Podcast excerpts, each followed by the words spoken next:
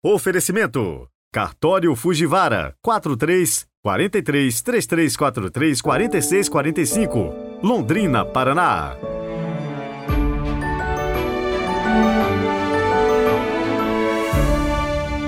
Louvado seja nosso Senhor Jesus Cristo, para sempre seja louvado. Sexta-feira, 3 de março de 2023. E chegamos ao final de mais uma semana e tantas foram as graças que o Senhor nos concedeu nesses dias. A Ele, nossa gratidão e o nosso reconhecimento. Para isso, melhor do que agradecer em palavras é sermos melhores. E você que já nos acompanha faz um tempo, não deixe de seguir, curtir, comentar, enfim, deixar ali a sua participação. Se quiser falar comigo, é pelo Instagram, padre.heriberto. Rezemos.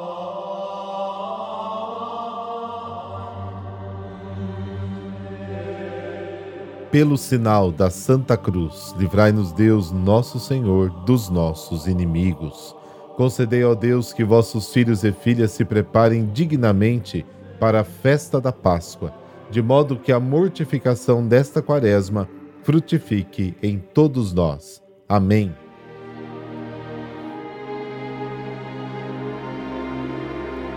Mateus capítulo 5, versículos de 20 a 26. O Senhor esteja convosco, Ele está no meio de nós. Proclamação do Evangelho de Jesus Cristo segundo Mateus. Glória a vós, Senhor. Naquele tempo disse Jesus aos seus discípulos: Se a vossa justiça não for maior que a justiça dos mestres da lei e dos fariseus, vós não entrareis no reino dos céus. Vós ouvistes o que foi dito aos antigos: Não matarás. Quem matar será condenado pelo tribunal. Eu, porém, vos digo: todo aquele que se encoleriza com seu irmão será réu em juízo. Quem disser ao seu irmão patife será condenado pelo tribunal. Quem chamar o irmão de tolo será condenado no fogo do inferno. Portanto, quando tu estiveres levando a tua oferta para o altar e ali te lembrares que teu irmão tem alguma coisa contra ti, deixa a tua oferta ali diante do altar e vai primeiro reconciliar-te com o teu irmão. Só então vai apresentar a tua oferta. Procura reconciliar-te com o teu adversário enquanto caminha contigo para o tribunal. Senão, o adversário te entregará ao juiz, o juiz te entregará ao oficial de justiça e tu serás jogado na prisão. Em verdade, eu te digo: dali não sairás enquanto não pagares o último centavo. Palavra da salvação Glória a vós, Senhor.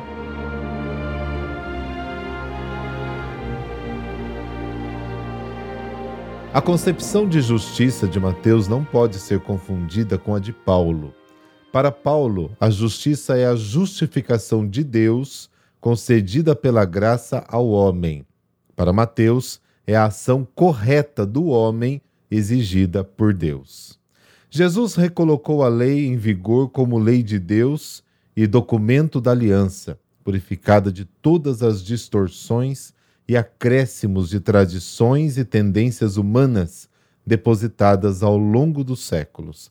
A melhor justiça que deve superar a dos escribas e fariseus pedida por Cristo aos seus discípulos reside também no fato de Jesus reconduzir os preceitos individuais a um princípio dominante, a necessidade do amor a Deus e ao próximo de onde a lei e os profetas dependem. Jesus não propõe uma lei diferente, como fica claro em Mateus capítulo 5. Não penseis que vim revogar a lei e os profetas. Não vim para revogar, mas para cumprir. Jesus fala com aquela mesma autoridade que o Pai deu os dez mandamentos. Mas eu vos digo, isso não contradiz o que foi dito, mas o esclarece, o modifica, naquilo que soa como uma concessão e passa das simples ações aos desejos do coração, de onde tudo emana. Mas eu te digo, não é uma antítese, mas uma conclusão. A morte física, por exemplo, vem de uma morte interna do outro, da raiva, do desprezo, da quebra de fraternidade para com o outro. A ira é a morte do outro no coração. O desprezo é a matança interior que prepara e permite a matança exterior. Todas as guerras são precedidas de uma campanha para denegrir o inimigo, considerado indigno de vida e merecedor da morte. Portanto, matá-lo parece ser um dever, mas é justamente o contrário. É uma obra que não agrada a Deus, mas o homem se convencerá da mentira de que Deus é a favor da guerra, como nos disse Jesus. Chegará a hora em que aquele que vos matar pensará que está adorando a Deus. João capítulo 16. O mandamento do amor ao próximo é superior até mesmo ao da adoração. A paz com o irmão é condição indispensável para a paz e o encontro com o Pai. O que impede o contato com os irmãos também vai impedir o contato com Deus. Não só quem ofendeu, mas também quem foi ofendido deve reconciliar-se com o seu irmão antes de participar de um ato de adoração não é uma questão secundária. Quando há algo que divide dois membros da mesma comunidade, este obstáculo deve desaparecer para que a comunicação com Deus seja restabelecida também. A vida é um caminho de reconciliação com os outros. Não importa se você está certo ou se você está errado, o que importa é que são irmãos e filhos de Deus. A realidade de ser filho de Deus se manifesta necessariamente no viver como irmãos em Cristo. Se não passamos da lógica da dívida à do dom e do perdão, perdemos a vida de filhos do Pai.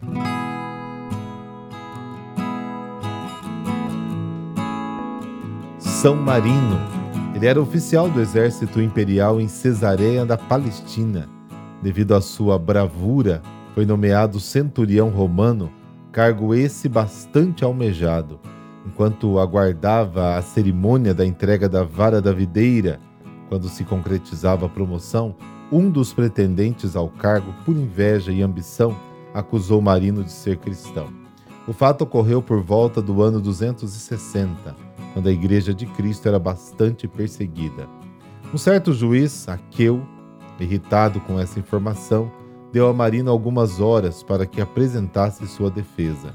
São Marino então saiu do tribunal com o coração cheio de alegria por defender a sua fé. Encontrou o bispo Teotecno, que o incentivou a perseverar na fé, embora isso lhe custasse a vida. O bispo, diante do altar, apresentou-lhe uma espada e a Bíblia e pediu que ele escolhesse. São Marino, com segurança, escolheu a Bíblia. De volta ao tribunal e diante das autoridades, são Marino afirmou ser cristão. Estava presente na execução outro cristão, o senador Astério, que o incentivou a permanecer firme na sua decisão. Logo após o martírio, Astério tomou seu corpo a fim de lhe dar uma sepultura digna, embora soubesse que esse gesto também lhe custaria a vida, como de fato aconteceu.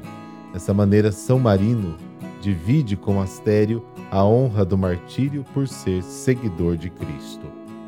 Deus eterno e todo-poderoso, que destes a São Marino a graça de lutar pela justiça até a morte. Concedei-nos por sua intercessão suportar por vosso amor as adversidades e correr ao encontro de vós, que sois a nossa vida. Amém. Abençoe-vos o Deus Todo-Poderoso, Pai, Filho, Espírito Santo. Amém. Bom final de semana para você e para toda a sua família. Até amanhã.